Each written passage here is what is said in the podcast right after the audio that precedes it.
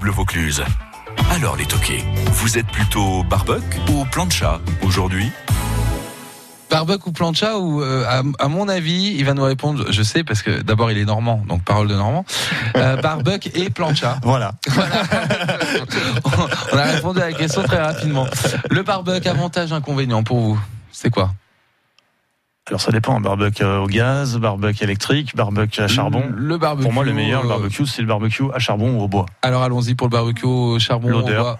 L'odeur en, L'odeur. désag- en dé- Ouais. en désagrément, euh, sans Ouais. contexte, euh, vous, vous sentez le, le carbone. Oui, mais alors, euh, par contre, il faut- il- vous savez qu'il faut pas faire le barbecue à l'intérieur de son appartement. Ah hein. oui, non, non, non, vous inquiétez pas. Bien sûr, c'est du mot.